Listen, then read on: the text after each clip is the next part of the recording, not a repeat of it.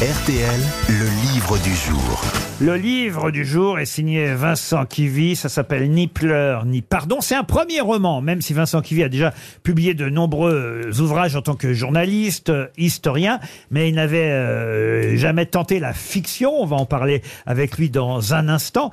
Et dans ce livre, euh, il est question à un moment donné de quelqu'un quelqu'un qui fut fusillé. Oh Ah, oui, je sais que vous aimez bien Ah oui. euh, les condamnations à mort, Ah oui, monsieur, monsieur, et que vous en êtes un spécialiste. euh, Oui, non, mais je suis pas pour la peine de mort. mais- Monsieur Paul Elkarat, non, je me doute que vous n'êtes pas pour la peine de mort, mais Sauf c'est- pour certains. c'est quelqu'un qui fut fusillé. Pour Toen, vous voulez dire C'est C'est quel- gentil, ça, patron. c'est quel- J'a- J'appelle mon avocat tout de suite.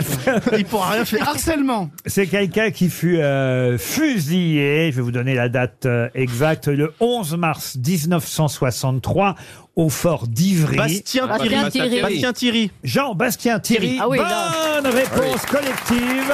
Ah ben là, Vous pouvez rappeler pourquoi Christine O'Krent?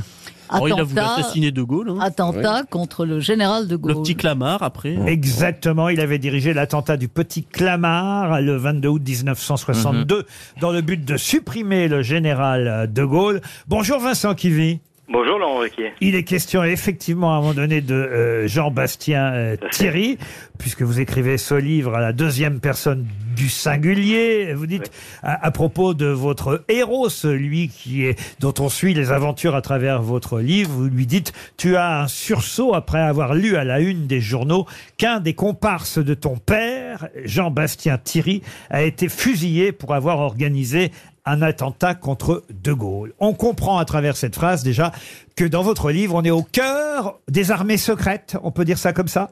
Oui, c'est ça. Alors après, on est au cœur tout en étant un peu en marge parce que le héros justement n'est pas du tout mêlé à ça. Il est, un peu la, victime de, cette ambiance et de, ces événements puisqu'il en est que le fils effectivement d'un- des activistes de, l'OAS et donc au fond il est un peu le, jouet au fond de ces gens qui agissent euh, dans l'ombre mais que lui ne, ne, ne, ne, ne revendique pas du tout. Hein. Il est comme ça. euh, que il a vous- 17 ans et il essaie au contraire de se sortir de cette espèce de nébuleuse qui qui l'enferme. C'est ce que vous lui faites dire d'ailleurs à un moment donné, parce que son père est absent, hein, forcément, puisqu'il est recherché, euh, ennemi public euh, numéro un, et vous lui faites dire donc à votre héros, vous savez, je suis son fils, pas son lieutenant, je ne juge pas l'officier, je juge le père, et franchement, je le condamnerais bien par contumace, moi aussi, parce qu'il a déserté le foyer familial comme le commando para. Là, on est au cœur du livre.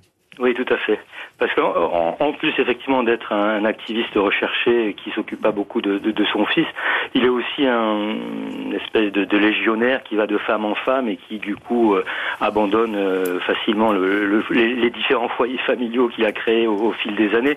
Et donc à, cette espèce d'acrimonie euh, politique au fond que son, fils lui adresse, puisque le fils, il faut comprendre que il est victime aussi de, cette ambiance parce que la police du coup essaie plus ou moins de le manipuler pour retrouver le père. Euh, Les anciens comparses de son père essaient aussi de, le manipuler pour essayer d'influer sur, le poids de ce, père.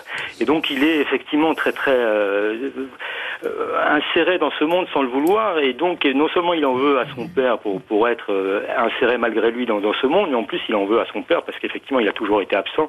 Il s'est jamais occupé de lui et puis il a abandonné sa mère aussi pour d'autres femmes. Donc il est il est plein de plein de haine pour ce père en fait. C'est un Ah. peu le, le, le, le, le nœud de l'histoire. Alors vous le dites, hein, on le suit depuis ses 17 ans, hein, ça commence comme ça. Tu as 17 ans à Palma de Mallorca, on le suit aussi à travers les villes évidemment euh, où il va se réfugier parce qu'au fond lui aussi euh, va devoir fuir comme son père ceux qui euh, le recherchent. On va pas raconter la deuxième Ouais. moitié du livre, mais alors, je tiens à signaler que euh, si vous feuilletez le livre, ne vous faites pas par les titres de chapitres 25 ou 30. Vous vous dites Ouais. tiens, on passe du chapitre 25 au chapitre 30, il manque 5 chapitres dans le livre. On pourrait croire qu'on a arraché des pages. Non, chaque euh, nom de chapitre correspond à l'âge de votre héros. C'est bien ça?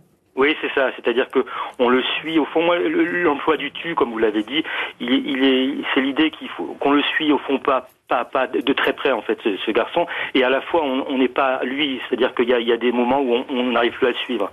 Il se perd dans, dans, dans l'espace il se perd dans le dans- dans- aussi dans sa vie lui-même. Euh, c'est, c'est quelqu'un qui, qui fuit effectivement en permanence. C'est-à-dire la, la, la photo de couverture s'appelle l'homme qui court et c'est un peu ça aurait pu être le titre du livre si vous voulez. C'est, c'est un homme qui court qui, qui essaie de rattraper sa vie qu'il n'arrive pas à rattraper et puis qui fuit aussi son père qui, est pour lui une menace au fond qui qui qui est à la fois une menace concrète parce qu'il a peur que euh, il soit violent contre lui, mais aussi une, une menace un peu euh, floue parce qu'il sent que c'est un monde qui, qui doit fuir.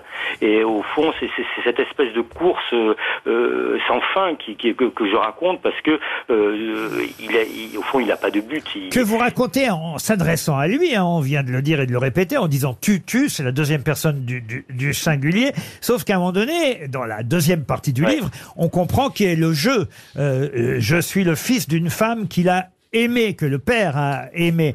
Alors ça, est-ce que c'est vrai? Est-ce que c'est votre cas à vous? Puisque c'est vous le narrateur, au fond, Vincent Kivy.